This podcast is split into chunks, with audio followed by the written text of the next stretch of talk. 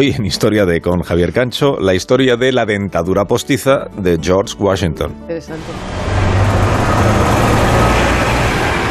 La Academia de Medicina de Nueva York está en un edificio algo pintoresco. Es de estilo ecléctico con toques del Renacimiento bizantino. El lugar hace esquina con la Quinta Avenida. Allí, de espaldas a la Academia, justo enfrente hay una de las entradas a Central Park. Mirando la fachada pueden leerse unas cuantas inscripciones en latín. Las hay de Hipócrates y las hay de Cicerón. Ya dentro enseguida se percibe un ambiente recogido en un espacio considerable. Lo primero que se ve es un recibidor inmenso. Desde ahí tomamos un pasillo larguísimo por el que se llega a la biblioteca.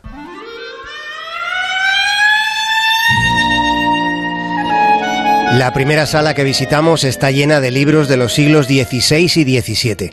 Recuerdo que lo primero en lo que pensé ojeando algunos de aquellos antiguos ejemplares es que resultaban bastante explícitos, con inquietantes representaciones anatómicas de seres humanos sin piel. Más explícito todavía era lo que la bibliotecaria nos había preparado.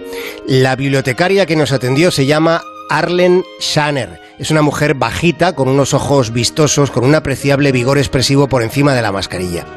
Arlen había dejado una pequeña caja sobre una de las mesas y nos pidió que la acompañáramos. Se notaba que aquella señora tenía bastante interés en mostrarnos el contenido de la caja.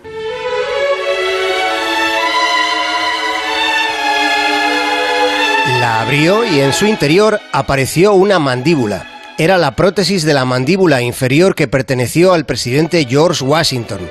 El dentista había inscrito con orgullo en la encía, esta fue la dentadura del gran George Washington. En aquel momento pensé, qué jodido afán documental tienen los médicos. Les comparto el pensamiento tal y como me vino a la mente, sin filtros ni miramientos, tal y como suelen hacer los médicos cuando te comunican el diagnóstico. El asunto de la dentadura de Washington estaba a punto de ponerse todavía más rotundo. La dentadura, nos explicó Arlene, la bibliotecaria, con una pausa elocuente. La dentadura tiene seis dientes reales, que seguramente en su momento fueron comprados a neoyorquinos pobres o tomados directamente de personas a las que Washington mantuvo en la esclavitud.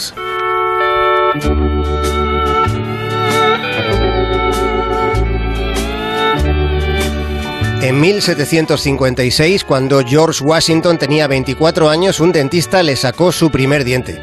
Según su propio diario, pagó 5 chelines a un tal Dr. Watson.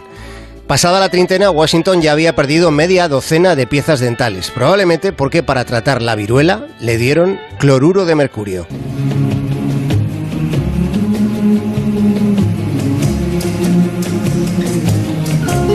Indagando en el pasado, palpando el tacto del tiempo perdido, lo curioso en este caso es detenerse y observar un billete de dólar.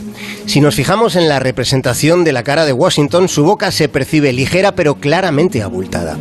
La explicación es la dentadura postiza hecha a base de dientes de pobres y esclavos. Busquen un billete de dólar y al otro lado intuirán lo que les hemos contado. Más de uno en Onda Cero.